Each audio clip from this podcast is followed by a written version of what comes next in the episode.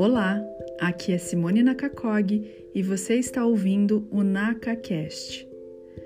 O episódio de hoje faz parte da série de episódios gravadas das lives do Instagram no mês de junho de 2020.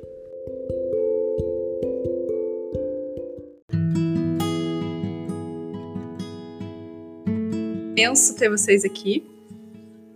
Então, antes de começar a, a falar com a Luísa, né, que é psiquiatra, eu quero ler alguns dados retirados da Associação Paranaense de Psiquiatria. Eu retirei do site, eu acho importante falar a respeito disso, então eu vou ler para vocês, tá? Estima-se que mais de 70 milhões de pessoas no mundo sejam afetadas por um tratamento por um transtorno alimentar. É de extrema importância essas campanhas de divulgação e educação a respeito. Hoje é o Dia Mundial da Ação sobre os Transtornos Alimentares e foi um movimento popular iniciado em 2015. Então tem pouquinho tempo aí, né? Tem cinco anos que existe essa, é. essa, essa, essa, campanha de conscientização. Confesso que eu não sabia e, e há pouco eu descobri, eu achei excelente.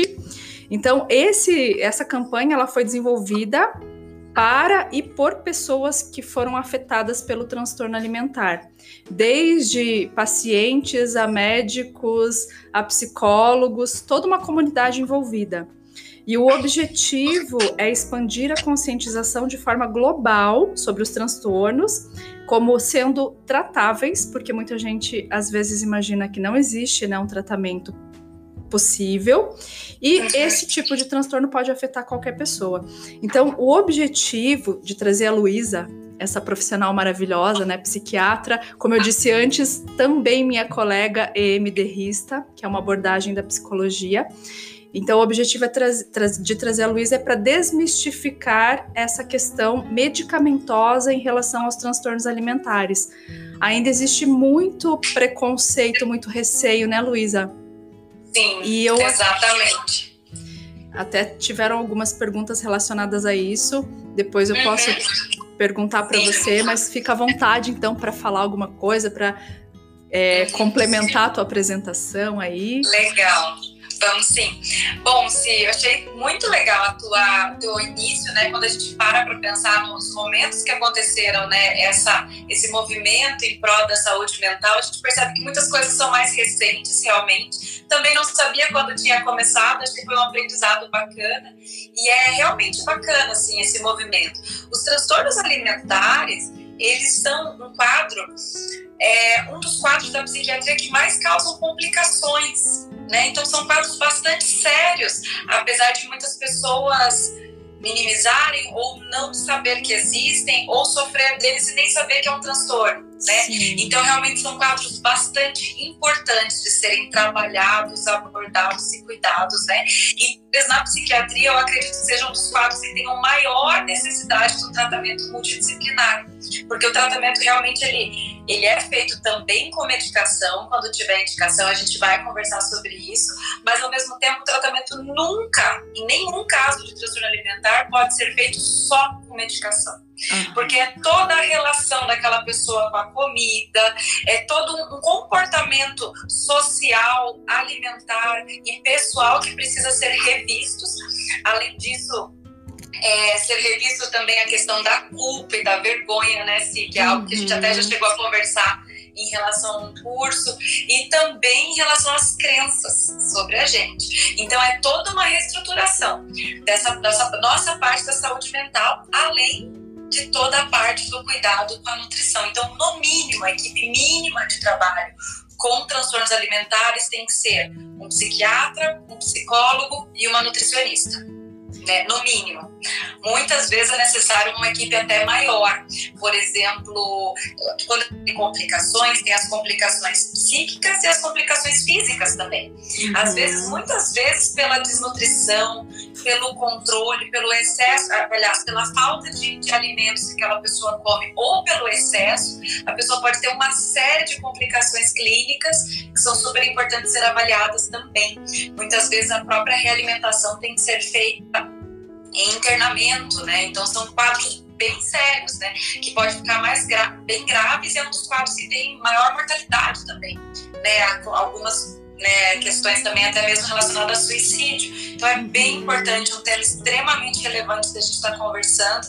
E agradeço o convite, a iniciativa da Simone, assim, que realmente achei muito, muito bacana a gente ter essa oportunidade, né, Ciro? É muito importante, né, esse trabalho multidisciplinar que a Luísa está comentando, porque existe uma necessidade da reestruturação dessas crenças. Eu acho lindo quando você fala é, desses termos bem terapêuticos dentro da clínica psicológica mesmo, da psicologia, porque a Luísa ela tá bem familiarizada, ela trabalha com esse olhar mais amoroso em relação, e mais amplo, né?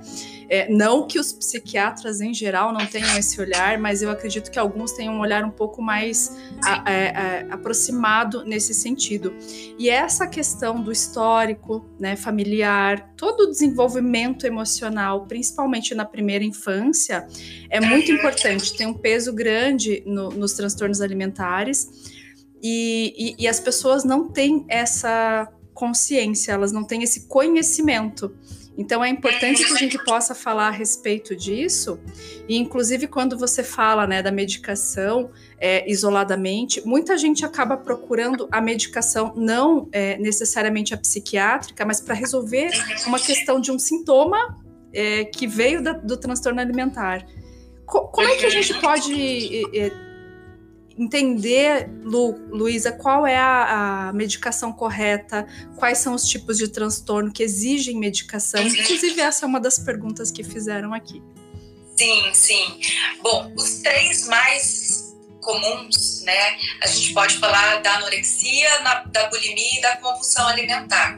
Anorexia e bulimia, na maior parte das vezes, as pessoas falam dos dois muito juntos, mas são transtornos, em, em, em, digamos assim, do funcionamento da pessoa completamente diferentes.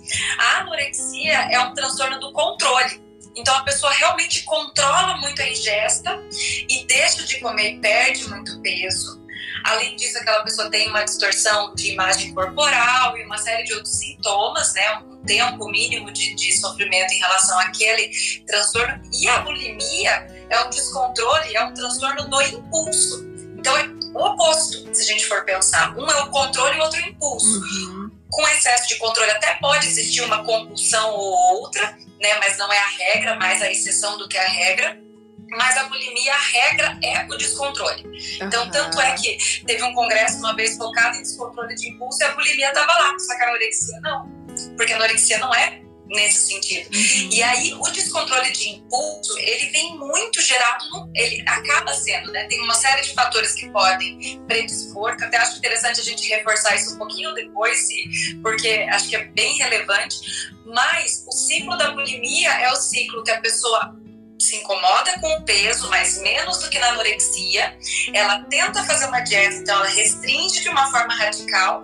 A falta gera muita vontade e compulsão. A compulsão gera culpa, a culpa gera um desespero para tentar recompensar aquilo fazendo restrição e gera outra compulsão. E aí vira então, um círculo vicioso, Sim, né? Uhum. Exatamente, exatamente. Então, assim, e às vezes a restrição gera compulsão e às vezes não é só a falta, a, a, o início daquela dieta, assim, aquela segunda-feira que essa semana eu não vou comer nada.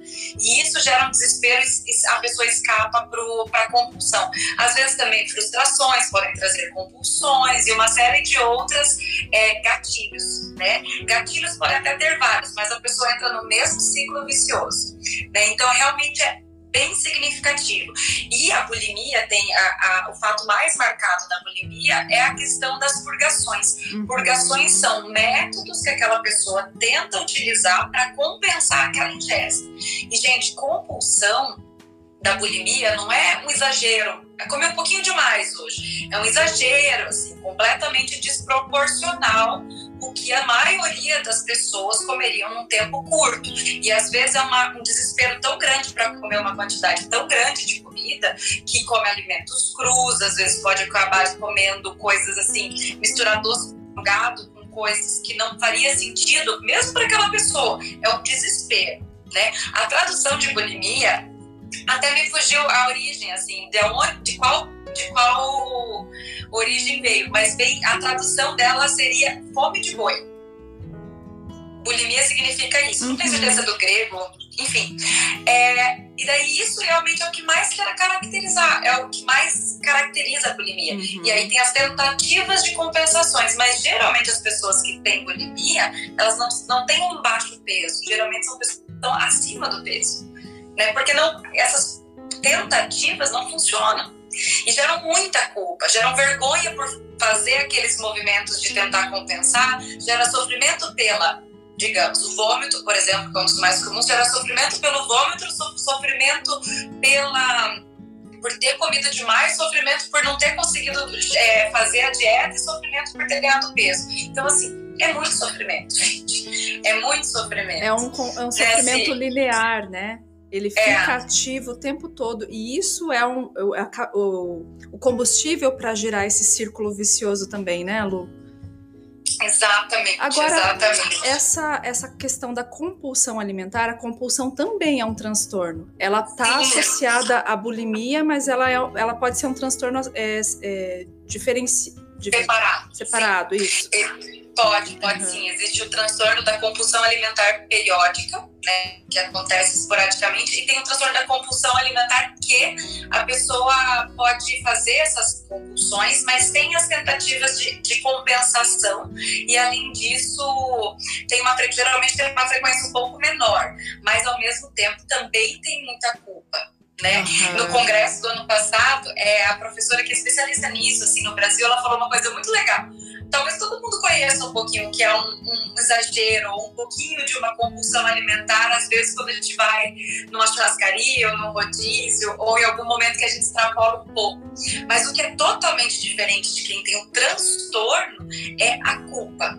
Né? Se a gente exagera um pouco e sabe, ah, essa semana eu compenso, ou tá tudo bem, assim, isso para mim não é um grande problema, isso não gera um sofrimento. Agora a pessoa ela sofre por tentar não comer e depois por comer e depois por ter comido. Então, assim, é aquilo que a gente É a fala, convivência né? da culpa o tempo todo, né? A convivência é. com a culpa. Exato. Uhum. Exatamente. É, é como é, diz é a, muito... a, a psicotalarico aqui. A pessoa sofre muito antes de comer e depois também. É assim, né? O sofrimento é. fica ativo o tempo todo. É legal que você tenha falado sobre a diferença, porque muita gente se intitula, né? Eu sou, eu como compulsivo, eu sofro de compulsão alimentar, mas existe essa diferença bem marcada entre o transtorno e entre a compulsão. Exatamente, exatamente. E, e, e é esse sofrimento muito grande, é, atrapalha a vida da pessoa né? E também essa, essa, essa culpa, né? Que, que acaba sendo também uma outra face desse sofrimento. E os ciclos, né? As repetições. Porque se for um, escape uma vez na vida ou uma vez no mês, tudo bem, né? Mas é, o, o, maior problema é essa repetição, né? A frequência, né? a intensidade que isso afeta a vida da pessoa, né? Se... E, e geralmente você percebe que as pessoas chegam até você em que idade? São mais as mulheres, são mais mulheres, né? Tem são homens também, mas são mais mulheres e em que idade? Entre 20 e 25 anos? Então, a idade que mais aparece o transtorno é entre, entre digamos, início da adolescência, próximo à primeira menstruação, até os 20 anos é a idade que começa a anorexia e a bulimia. Uhum. Geralmente a bulimia é um pouquinho mais tarde. Mas no meu consultório, às vezes, acaba sendo assim, quase todas as. Não, várias, várias situações de várias idades, né? Uhum. Não, mas talvez quase todas as faixas etárias, assim, eu já, já acompanhei casos. Mas não que tenham começado naquela idade. Sim. Mas já tinham começado há bastante tempo. As pessoas demoram para buscar ajuda, né, nessa área. Elas geralmente sentem muita vergonha associada à culpa, né? E muitas Isso. delas, pelo menos na clínica terapêutica dentro da psicologia, muitas delas passam anos sem compartilhar isso com ninguém. Então, muitas vezes elas vão descobrir que elas têm um tempo depois de que isso já está instalado na vida, né? E aí eu não sei, na, na psiquiatria provavelmente chega para você depois de muito tempo, então. Sim, porque elas a maior parte dos casos. Sim, é, e é exatamente isso, assim, é muita culpa, muita vergonha, e com isso a pessoa esconde, às vezes esconde do próprio parceiro, do próprio da própria família, né? Porque realmente é um comportamento que a pessoa tem noção, né? Do, por exemplo, principalmente os comportamentos purgativos, né? Ela tem noção de que aquilo é inadequado, que aquilo faz mal para ela. E um outro grande fator que as pessoas deixam de buscar ajuda, principalmente né, as pessoas que sofrem disso, é pelo medo do tratamento fazer com que elas engordem. Uhum. Isso também é um grande fator de que a pessoa tem medo, né? Uhum. Puxa, se vão tirar né? Se, eu sei que eu tenho um comportamento disfuncional em relação a praticar o vômito repetido, por exemplo. Claro que o tratamento vai fazer com que eu pare de ter esse comportamento. E esse comportamento que me faz ficar com o meu peso, só que na verdade é uma ilusão, né, gente? Porque isso dificilmente faz uma pessoa perder peso, né? Pode até fazer ela deixar de ganhar, mas a custas de uma saúde debilitada, uma alimentação completamente desregulada e na verdade é toda uma relação com a comida e até mesmo relação social, né? Porque às vezes, geralmente, na verdade, essas pessoas têm muita vergonha de comer em público, de comer com os amigos, então tem um prejuízo em várias áreas da vida, né? Que vale muito a pena o tratamento, né? E o tratamento a pessoa que está sofrendo disso e que está disposta a, buscar o tratamento, vale a pena já ter essa ideia de buscar realmente uma equipe multidisciplinar, né, que possa fazer um tratamento adequado, assim, porque uhum. às vezes a pessoa busca justamente, digamos assim, é, poxa, eu tô com esse problema, talvez eu vou buscar uma nutrição para uma nutricionista para fazer dieta e talvez não seja o foco. Claro que a gente precisa, precisa da nutricionista, mas com esse olhar sobre os transtornos alimentares. Isso. Né, Sim. Por isso que é importante ter essa equipe multidisciplinar ativa, né, no tratamento. Uhum. E muitas Sim. vezes é, essa situação, como diz aqui de novo a psicotalarico, as pessoas costumam comer escondido, então elas escondem numa forma de autossabotagem. E além, para além disso, né, essa sensação de culpa, essa sensação que permanece constante, ela precisa ser aliviada de alguma forma. E de alguma forma, essas pessoas aprenderam que comer, é, nesse sentido do transtorno compulsivo, do, do, da compulsão, alivia esse sofrimento. Mas o sofrimento real, ele precisa ser trabalhado, ser olhado lá atrás, né? Onde foi que a pessoa aprendeu que isso realmente aliviaria, aliviaria o sofrimento. Essa é a Sim. tratativa clínica na psicologia. Mas na uhum. psiquiatria, é, vocês, é, você, Lu, é, medica em que sentido? Qual, qual, qual é, o, é o objetivo na psiquiatria? Legal. A questão da, da bulimia, uhum. especificamente, que tem alguns tratamentos mais é, com maior evidência de resposta, é no sentido de controlar a impulsividade. Né, porque a gente sabe na clínica como é difícil controlar qualquer transtorno do impulso. Por quê? Tá pensando em alguém que come, que tenha uma prática que é impulsiva, é completamente é muito difícil aquela pessoa controlar aquilo sozinha, porque digamos assim, teoricamente a gente tem o pensamento, tem a ponderação e depois tem a ação. Se, se a pessoa pula essa fase de ponderação, tem o pensamento e a ação, não dá tempo. Uhum. Não dá tempo da gente intervir né, cognitivamente ou com alguma abordagem que a pessoa mude o foco, porque ela já fez, né? Às vezes é muito automático, né? E às vezes a pessoa nem se lembra, né, de ter feito algumas alguns tratamentos compulsivos no geral, uhum. no geral, isso para dependência química, é, também na questão da bulimia. Então esse freio que muitas vezes precisa ser químico inicialmente no tratamento com medicações, ele é importante, porque dá aquele segundos de ponderação né? E aí nessa hora a pessoa consegue colocar práticas de manejo de estresse. Como eu falei, às vezes o gatilho é a frustração. Uhum. E aí o gatilho sendo é, tendo tempo para lidar de outra forma com a frustração, dá tempo de não entrar num, num estado de compulsão naquele ciclo, né? É, Ela vai habilitando, manejo... né, outras formas de fazer funcionar, sem que seja essa de comer compulso. É, o impulso deixa de ser a única habilidade para lidar com a situação. Exatamente. Outra coisa que é interessante, né, que é a psicoação de se você está tendo algum quadro compatível, né, com algum transtorno alimentar, tentar fazer dieta sozinho ou fazer restrição é a pior escolha. Né? A melhor coisa é buscar ajuda mesmo para evitar essa, esse gatilho da restrição que entra no novo ciclo, isso é fundamental. E sim, temos medicações que ajudam nesse controle do impulso. Né? São apoios eu falei, vou reforçar, nunca vai ser um tratamento isolado, né? É, mas ao mesmo tempo é um, um apoio muito importante para que o resto todo funcione junto, né? Porque se a pessoa, como eu falei, não tem tempo de pensar, fica muito difícil a gente intervir de outras maneiras, né? Por exemplo, né, isso seria interessante no caso da compulsão alimentar e no caso da bulimia. Uhum. Outra coisa interessante é que na anorexia não tem um tratamento medicamentoso clássico que tem uma evidência forte para tratar ela isolada. Mas o que, que a gente tem que observar é que tem muito, muita, muita comorbidade todos esses quadros. Então, por exemplo, a comorbidade mais comum em todos eles é depressão, uhum. mas tem outros, outros transtornos importantes também que devem ser trabalhados junto com o tratamento daquele transtorno alimentar, né? Que o trabalho de um proporciona também melhora em todo, em todo o sistema, assim. Então é bem, bem interessante, assim.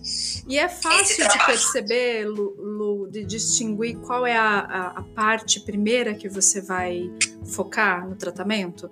Porque, de repente, a comorbidade, ela está alimentando também a, o transtorno, né? Ou o transtorno alimenta a comorbidade. E aí, qual é o, o, o, é, o critério para entender por onde você vai começar? Muito boa pergunta.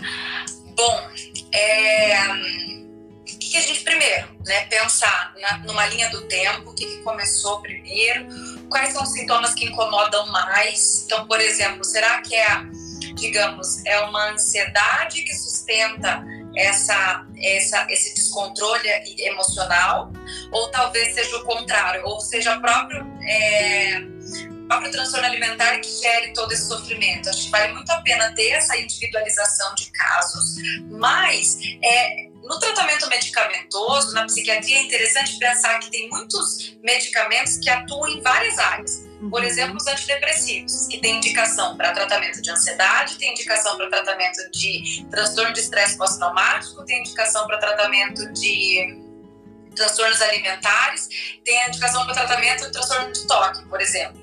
Então, assim, adaptar aquele tratamento e avaliar, inclusive, assim, às vezes até os efeitos colaterais colaboram para o tratamento bem feito. Às vezes um, um, antidepressivo que dá sono é um efeito colateral para uma pessoa, mas para quem tem insônia é, é, é, excelente. Uhum. Né? Por exemplo, alguns medicamentos que podem fazer ganho de peso, para algumas pessoas podem ter sua indicação, mas nunca fazer uso de medicamentos que fazem ganho de peso de propósito, por exemplo, uhum. para tratamento de anorexia, porque a pessoa está com baixo peso, porque isso causa um ciclo muito grave de, de, de impacto naquela, naquela psique que não está preparada para um, um, ganho de peso maciço, né?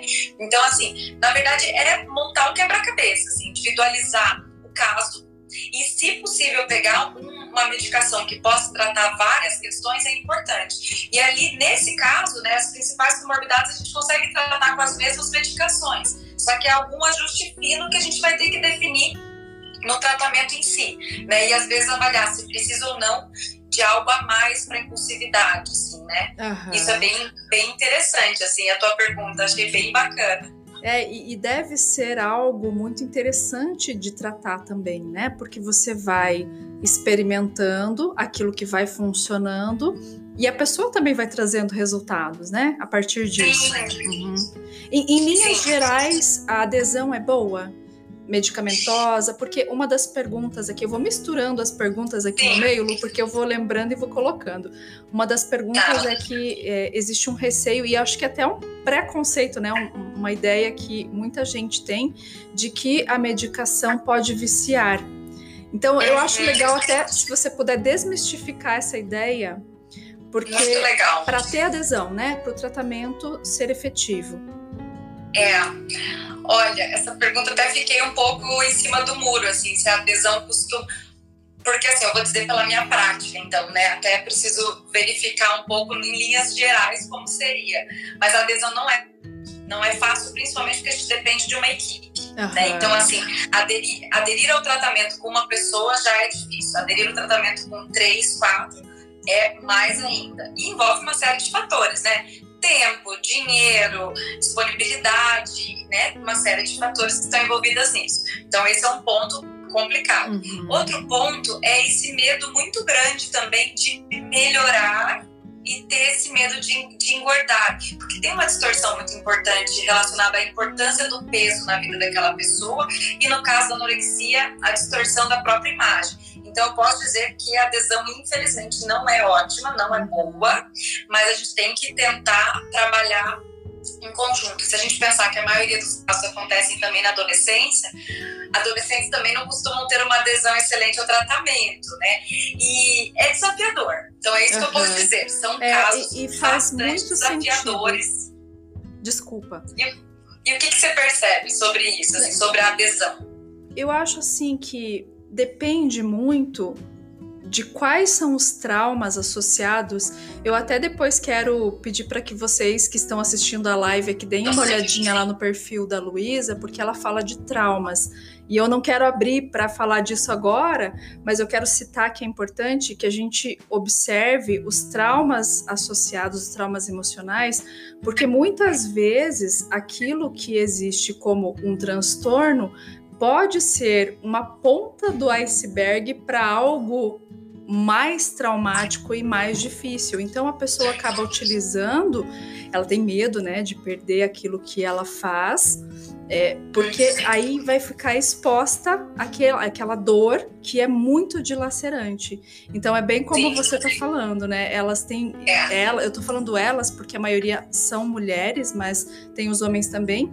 Então existe esse medo dilacerante, é um medo que devasta de perder aquela defesa, né? Muitas vezes uhum. aquilo acaba sendo o que alivia a dor de e não precisar olhar para a real parte traumatizada. Sim.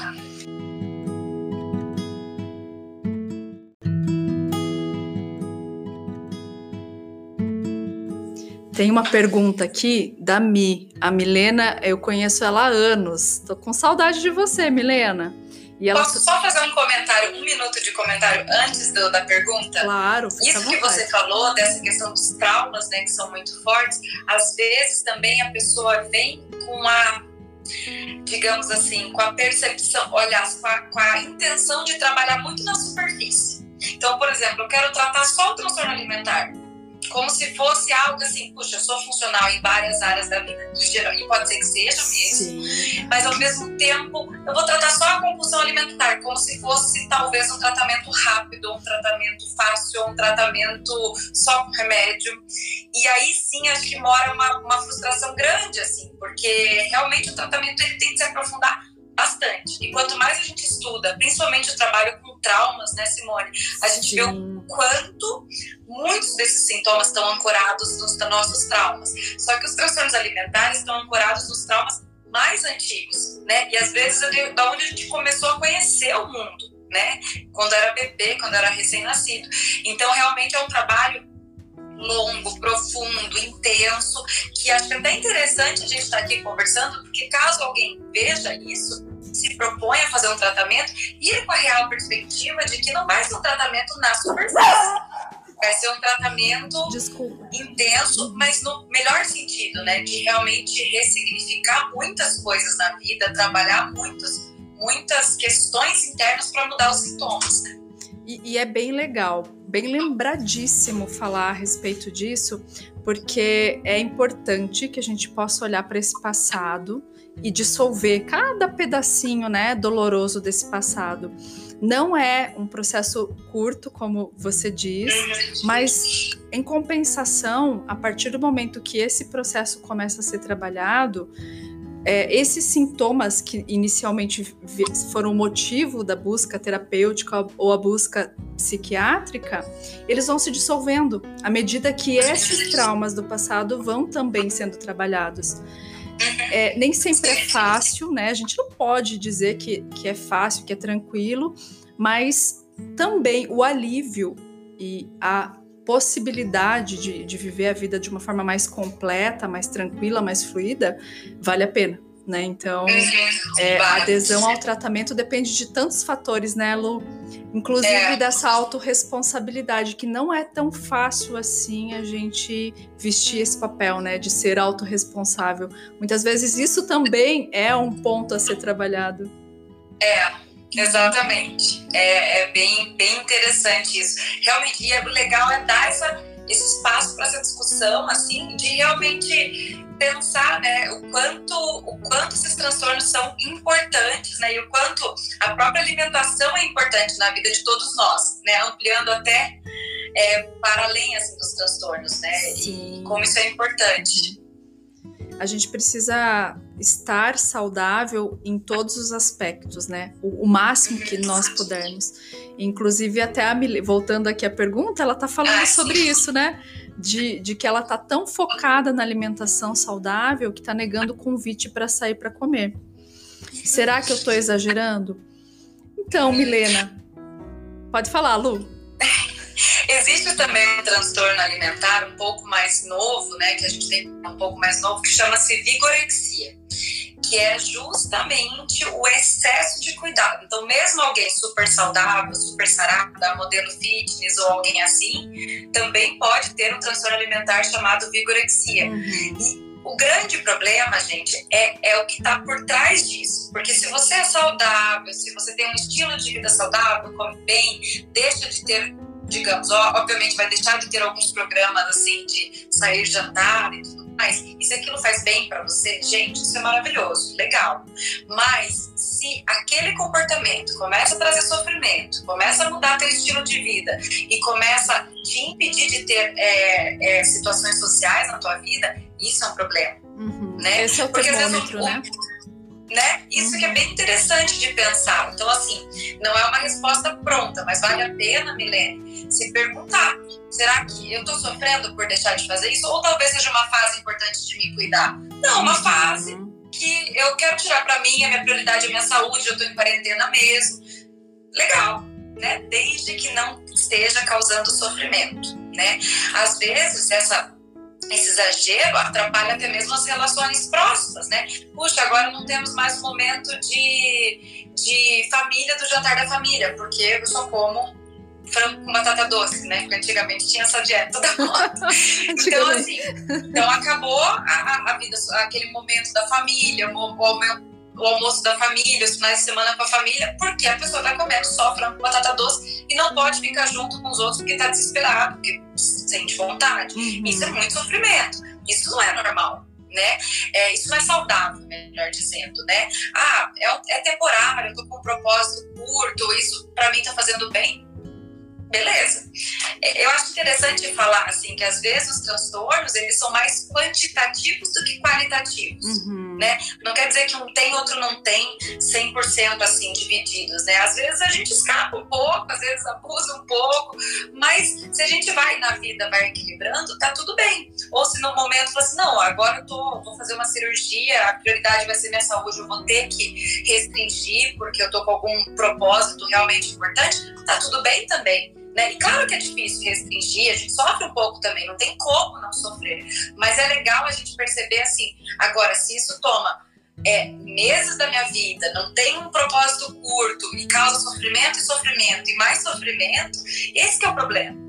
É esse é, é o grande problema.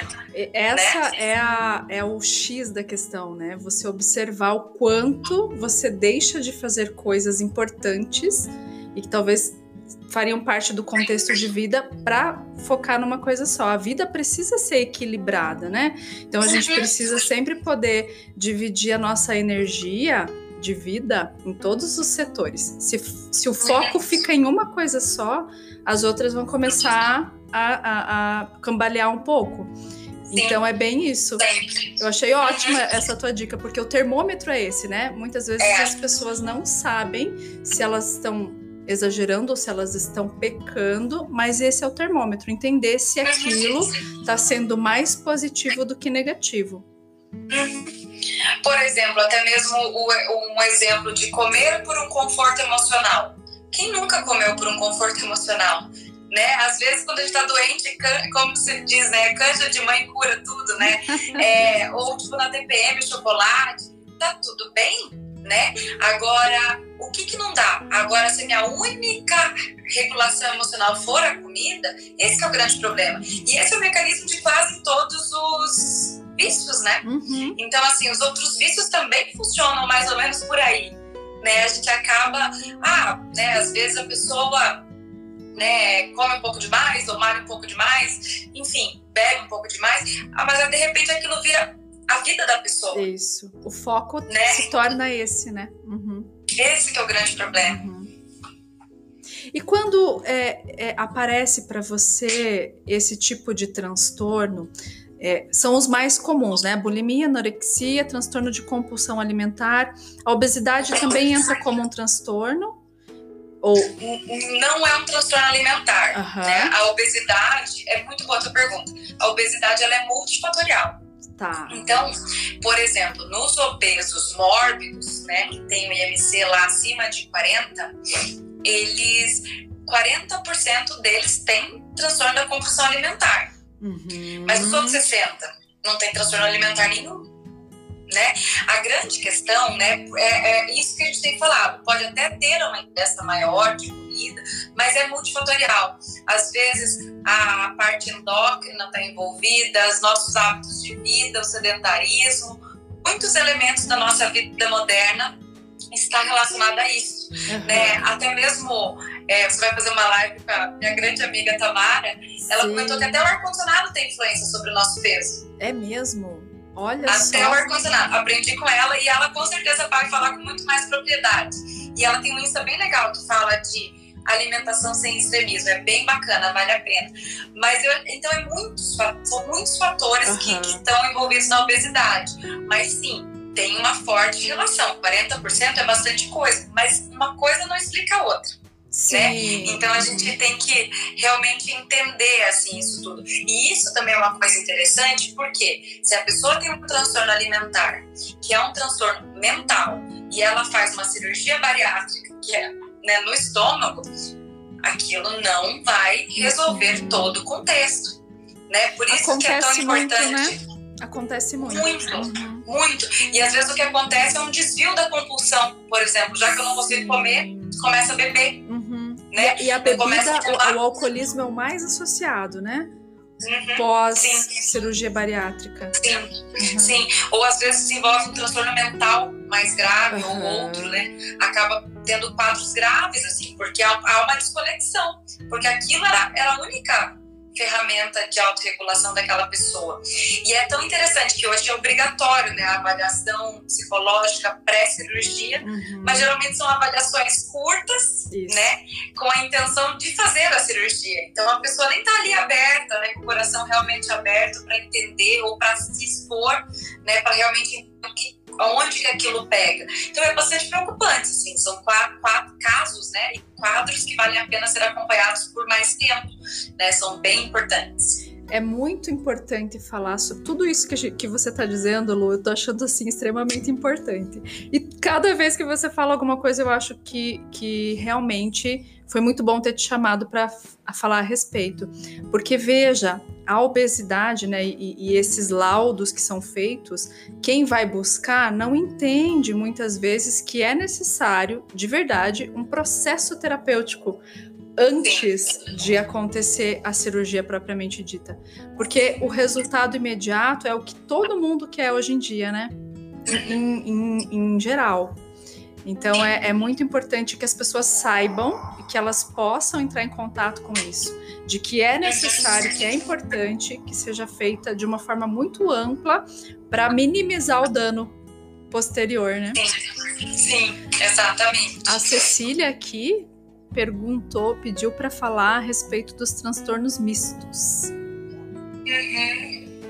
Que será? Transtorno misto, talvez ela, ela queira dizer ela quis dizer sobre os transtornos de é, alimentares junto com outros, talvez Pode as patologias uhum. que estão em comorbidades. Eu cheguei a citar, né? Mas uhum. assim, realmente, por exemplo, a bulimia ela tem forte relação com outros quadros de descontrole de impulso. Por exemplo, é, primeiramente com depressão, que é o quadro mais prevalente, uhum. depois com dependência química, e também tem uma forte relação com os transtornos de personalidade, especialmente os transtornos de personalidade borderline. Uhum. Então, o que, que a gente tem que fazer? É tratar com todo respeito cada um dos quadros, né? E da melhor forma possível. E da parte medicamentosa, sempre que possível, associar algo que já ajude nas duas coisas de preferência, uhum. né? Então são quadros bem importantes. Por exemplo, na anorexia, que é um transtorno do que eu falei no início da live, está uhum. muito relacionado à depressão também, mas muito relacionado também a toque, né? Porque é um controle tão grande que também tem uma relação forte com toque, com ansiedade, né? Com os transtornos de ansiedade e até mesmo, por exemplo, por ter aquela obsessão em emagrecer, também é muito parecido com alguns pensamentos ruminativos que o toque tem, uhum. que é aquele pensamento que invade a cabeça e fica repetindo, repetindo, repetindo, né? Não é a mesma coisa, mas às vezes é parecido, assim. Então tem comorbidades com quadros mais semelhantes, assim. Então é bem, bem interessante. É, o quadro da compulsão entra na mesma situação da, da bulimia, uhum. né? E aí também tem que tratar as complicações clínicas, né? Por exemplo, complicações clínicas do tipo a própria obesidade e complicações da obesidade, ou, por exemplo, alterações físicas, às vezes, as pessoas, por ter bulimia e praticar muito vômito, pode chegar até a perder dentes, uhum. porque induz muito vômito e realmente causa um dano na, nos, nos dentes. Então, uma série de, de, de, fatores, assim. Por isso que realmente tem que ser um tratamento bem completo, que exige bastante dedicação, uhum. dá trabalho, mas é vale a pena, né? Como a gente tem falado, assim, porque é uma mudança bem do estilo de vida, né? Sim.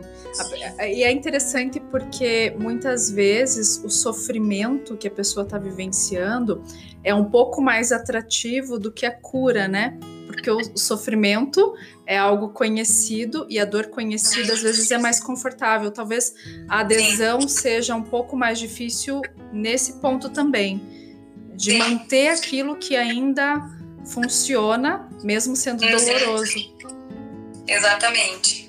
Posso ver. Esse ruim eu conheço, eu sei, eu sei funcionar assim. O outro não sei como será, né? Deu pouco, pouco risco Sim. de ficar bem, mas e o processo, né? Também gera uhum. bastante, bastante esforço, dedicação, mas é aquilo que a gente tem falado, né? Que realmente vale a pena, né? O Estar nesse looping de sofrimento, né? Que todos eles causam. É, vale a pena porque o novo, embora assuste, é novo, né? É um lugar onde é. você pode tentar fazer diferente. Não é fácil fazer diferente, mas é possível. O, né, se, se, se, houver uma força emocional que movimente a fazer isso, a buscar, com certeza o resultado vai ser positivo. Sim. Né, Lu? Exatamente. E se você faz um trabalho super bacana com atletas, né? E o que, que você percebe desses transtornos nesses pacientes?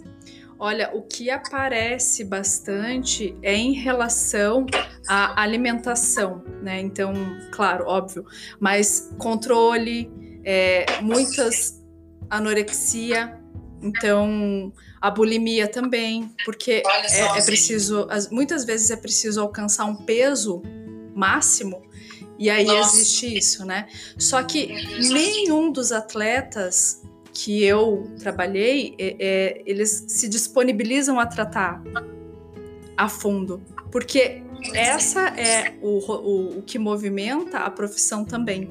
Então, abrir mão disso vai entrar naqueles traumas dolorosos e profundos, e a mudança que eles precisam fazer nesse momento de vida talvez não seja compatível com aquilo que eles têm de objetivo, sabe?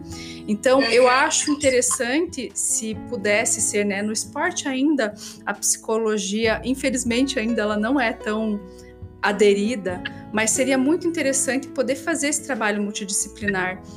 A uhum. psiquiatria também existe uma resistência ao medicamento, porque o medicamento ele pode afetar segundo, aí você me diga se eu estou errada ou se eu estou certa, mas pode afetar o desempenho. Eu não sei se isso é verdade, Lu, é verdade? É, acho que daí depende, assim, uhum. depende do, do desempenho das medicações. No geral, eu acredito que não. O ganho no geral, maior. Assim. Uhum. É, é, exatamente. É sempre essa questão, né? Custo-benefício, e geralmente posso dizer que não, mas talvez, né, não sei exatamente é, focando no caso daquela pessoa ou a medicação que ela precisa, que pode trazer alguns efeitos colaterais, né? Pode ser que sim, mas acho que é individualizar e avaliar, né? Porque uma coisa que eu tenho pensado muito é que vale a pena conhecer o que, que existe de tratamento. Uhum. Mesmo que eu escolha não tratar, mas pelo menos eu conheço. Porque às vezes, né, é, a gente fica com muitos mitos, tantas situações que foram tão repetidas que viraram quase que uma verdade. E na verdade tem muitas medicações, assim, até uma pergunta legal, né? Sobre medicações viciam ou não viciam, que tá em todas as lives que eu fiz. É, e é uma pergunta aqui também, né? O medo de usar a medicação é a medicação viciar. As medicações que são indicadas para transtornos alimentares, elas não viciam, uhum. né? E às vezes por medo de viciar, a pessoa busca Aliás, a pessoa deixa de buscar ajuda. Mas isso é uma coisa que eu tenho pensado, assim, pelo menos conhecer o que, que existe né? E aí, a partir disso, tomar as decisões e o que, que realmente vale a pena, o que, que eu estou disposto a fazer naquele momento, vale a pena. Eu acho que é o mesmo caso para o próprio é, esportista, né? Sim. Puxa, mas o que será? Será que isso, o, o que, que, existe, né? E o que será, como será que eu consigo melhorar o desempenho e, e tratar ao mesmo tempo? Porque às vezes a ansiedade, por exemplo, atrapalha muito o desempenho, né? Uhum. E de Depressão, repente... vários sintomas assim como a medicação, né? Pode ser benéfico para tratar também essas, essas situações. Agora, me, me diga uma coisa: essa questão medicamentosa para atletas, você recebe atletas? Sim, uhum. recebo. E, e geralmente recebo. qual é a queixa? Olha, é principalmente ansiedade. Uhum. Principalmente ansiedade, assim, em cima de perfeccionismo, é, por exemplo, um excesso de crítica, ou, por exemplo, uma dificuldade, até às vezes ansiedade social, por, por exemplo, a pessoa está sendo observada, no treino vai bem, no, no dia do jogo, para valer, vai mal. Uhum. Porque a pessoa está sendo observada, começa a ficar nervosa, nervosa, nervosa, e aquilo vai piorando durante o jogo, e realmente pode ser um quadro associado ao transtorno de ansiedade social, ao próprio transtorno de ansiedade generalizada, um excesso de preocupação que começa a atrapalhar, não consegue dormir. Uhum. Então, assim, principalmente em relação à ansiedade, assim, pensando aqui. É, então, veja como é importante, né? Porque se existe uma inserção medicamentosa, é, cai esse mito, né, de que a medicação pode atrapalhar a performance. Ela vai, inclusive, melhorar a performance, porque ficar sem dormir, não conseguir treinar ou não conseguir efetivamente competir, isso sim pode prejudicar, né? Agora, é interessante que eu não tinha pensado a respeito, mas é, quando você perguntou, essa questão alimentar da anorexia e da bulimia realmente é o que mais aparece. Uhum. É, entre os, os, atletas. Eu até tô pensando agora que a gente poderia fazer uma, uma live falando a respeito disso, né? Depois. Vamos. Explorar Vamos, um pouco sim, mais, porque é um campo interessante para ser, a ser explorado. No mesmo uhum. sentido dos transtornos alimentares, para levar informação e desmistificar também esse conceito de que o medicamento. Uhum. Todo mundo tem, né? Todo mundo já ouviu isso, pelo menos, de que medicamento vai prejudicar ou de que vicia. Nem sempre, uhum. né? É preciso não. analisar caso a caso. Na minoria das vezes uhum. isso pode acontecer, né? E são medicações que a gente usa com muito controle, por pouco tempo, com muito cuidado, assim, né? É muito difícil alguém que está fazendo um tratamento psiquiátrico ficar dependente de medicações prescritas, com acompanhamento certinho. Geralmente as, são aqueles quadros que começa o tratamento, daí mantém o remédio por anos, vai renovando com os amigos, com o vizinho, com os médicos da família, e aquilo se mantém. E na verdade a indicação das medicações, tarja pretas, né, ou aquelas medicações de receita azul que correm-se o risco de viciar, é uma indicação bastante restrita, por pouco tempo, uhum. cuidado.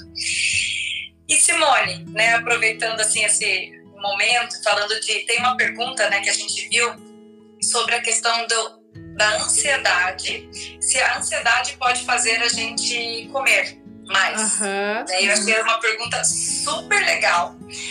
E, é, e aí foi uma coisa até que eu fui dar uma pesquisada, assim, achei bem interessante pensar um pouco mais a fundo sobre isso. Sim. Porque, na verdade, a ansiedade fisiológica, ela não, não faz a gente comer mais então, aquela ansiedade de preocupação, estou muito, muito, muito, muito preocupado com o resultado do exame, estou muito preocupado com. É, eu vou ter que entrar na aula agora, estou muito preocupada, por exemplo. Isso dificilmente nessa hora a gente tem vontade de comer. Né? Geralmente a gente a gente está muito preocupado, a gente está muito ansiosa, né? É, e aí, na verdade, os momentos que a gente tem vontade de comer é principalmente nos momentos de estresse nos momentos de cansaço, nos momentos de falta de prazer naquele dia pesado, aquele dia que a gente brigou com alguém, aquele dia que a gente não tá bem, tá frustrado e etc, né? Onde a e comida acaba entrando como conforto mesmo, né? Exatamente, uhum. como uma fonte de recompensa, uhum. como um prazer rápido barato em termos de energia, né? Energia psíquica não precisa investir nada, já tá ali, tá pronta. E, é, e bastante, digamos, rápido, barato e, e fácil, né? Uhum. Eu não preciso me esforçar mesmo. E, e aí, o que, que, é interessante? Então, na verdade, nessas horas, né, que a gente escapa mais nessa questão alimentar, o que a gente tem que fazer melhor é o manejo de estresse. Uhum. Né? E não se. Primeiro, evitar a restrição, que é uma fonte de estresse né? Então, evitar dietas muito restritivas, mas também manejar o estresse no nosso dia a dia, não esperar chegar num limite, porque daí nesse limite é muito difícil a gente voltar e falar assim: puxa, eu vou fazer uma salada com arroz que vai demorar 30 minutos. Né? Porque já está desesperado aquele organismo, precisando Sim. de alguma fonte de recompensa. Desesperado né? em vários sentidos, né? Na fome, na recompensa, no conforto. Exatamente. E no manejo de estresse, que, que você recomendaria para as pessoas? Olha, é bem interessante você perguntar isso, porque eu vou recomendar aquilo que eu sempre recomendo, né? Inclusive, ah. para finalizar a live, ai meu Deus do céu, como que, que esse tempo passa tão rápido assim? Muito! É, é sempre importante que, em primeiro lugar, você possa respirar, né? Prestar atenção na sua respiração e, e, o mindfulness vai trazer isso, essa, esse conceito, né? De que estar no aqui e agora, prestar atenção, respirar fundo faz com que você entre mais em contato com as suas emoções e você entenda que você está cansada, que você tá pode ser um pouco estressada, triste, pelo dia que passou e que a solução não é comer, a solução é então entender o que essa tristeza quer dizer, respirar fundo para você tomar uma atitude mais compatível com aquela situação. Né, para não se perder nessa, nesse conforto alimentar, porque tem, tem momentos mesmo associados de memória positiva, onde a gente comeu o bolo gostoso, quentinho da avó, e a gente sentiu conforto, porque o amor da avó está atrelado ali a essa lembrança. Mas nesse momento onde você está precisando se reconfortar, descansar, então descanse. Se for tristeza, olhe para essa tristeza. Né? Então, respirar é o conselho básico, é a sugestão básica para que todos possam é, ajustar um pouco disso. E claro, se for difícil manejar com, com essa atitude, é sempre importante buscar ajuda, né? De repente, uma ajuda terapêutica é, ou uma, uma ajuda psiquiátrica associada. Mas eu acho sim, que eu tô falando sim. demais, né, Lu? Porque a nossa live tá quase terminando. É aqui. verdade. Mas é, é, é, muito legal essa tua dica, que realmente é isso que é o mais indicado, né? E a minha dica também é seguir a Simone, porque a Simone dá muitas dicas boas no Insta dela. Eu sigo e aprendo Coisa com ela há um tempão. Antes de eu conhecer a Simone, eu já seguia ela já me sentia íntima dela, né, Simone? E nós somos íntimas agora, né, Lu? Nossa, que, que delícia. E eu vou aproveitar para indicar também o perfil da Lu, porque ela tá dando dicas muito bacanas que a, ampliam muito a visão na questão de, de, tratamento, de trauma, ela tem uma visão muito amorosa, onde, que ela traduz a psiquiatria. Então vale a pena, gente. E olha, obrigada, viu? De coração Ai, por ser essa pessoa tão maravilhosa, essa profissional que traz tanto conhecimento importante. Fico muito feliz que, que tenha dado certo. E vamos marcar mais live. Vamos, vamos sim. Eu que agradeço. Um prazer imenso. Sabe que você é uma profissional que eu admiro demais adoro as nossas trocas, oh, nossas ajudas também, né, Cid? Às vezes a gente se ajuda quando uma precisa. É, a Simone me ajudou muito esses tempos. Mas quero só agradecer. Um prazer estar aqui, ah. né? E te parabenizar pelo trabalho lindo que você faz aqui, que a gente realmente aprende muito com você, assim, essa troca é muito legal. Ah, que linda! E eu aprendo muito com você. É muito ah, bom isso, né? Essa troca uhum. efetiva mesmo. Obrigada, Lu. Obrigada a todos que, que estiveram aqui com a gente. E uhum. vamos acompanhando, porque vão ter mais lives aí nesse mês para esclarecer um pouquinho sobre os transtornos alimentares. Espero que a gente uhum. possa tomar um café, né, Lu, em breve. Sim, sim, vamos combinar, com certeza. E obrigada por todo mundo que comentou, que elogiou, fiquei bem feliz também com os feedbacks, tá bom?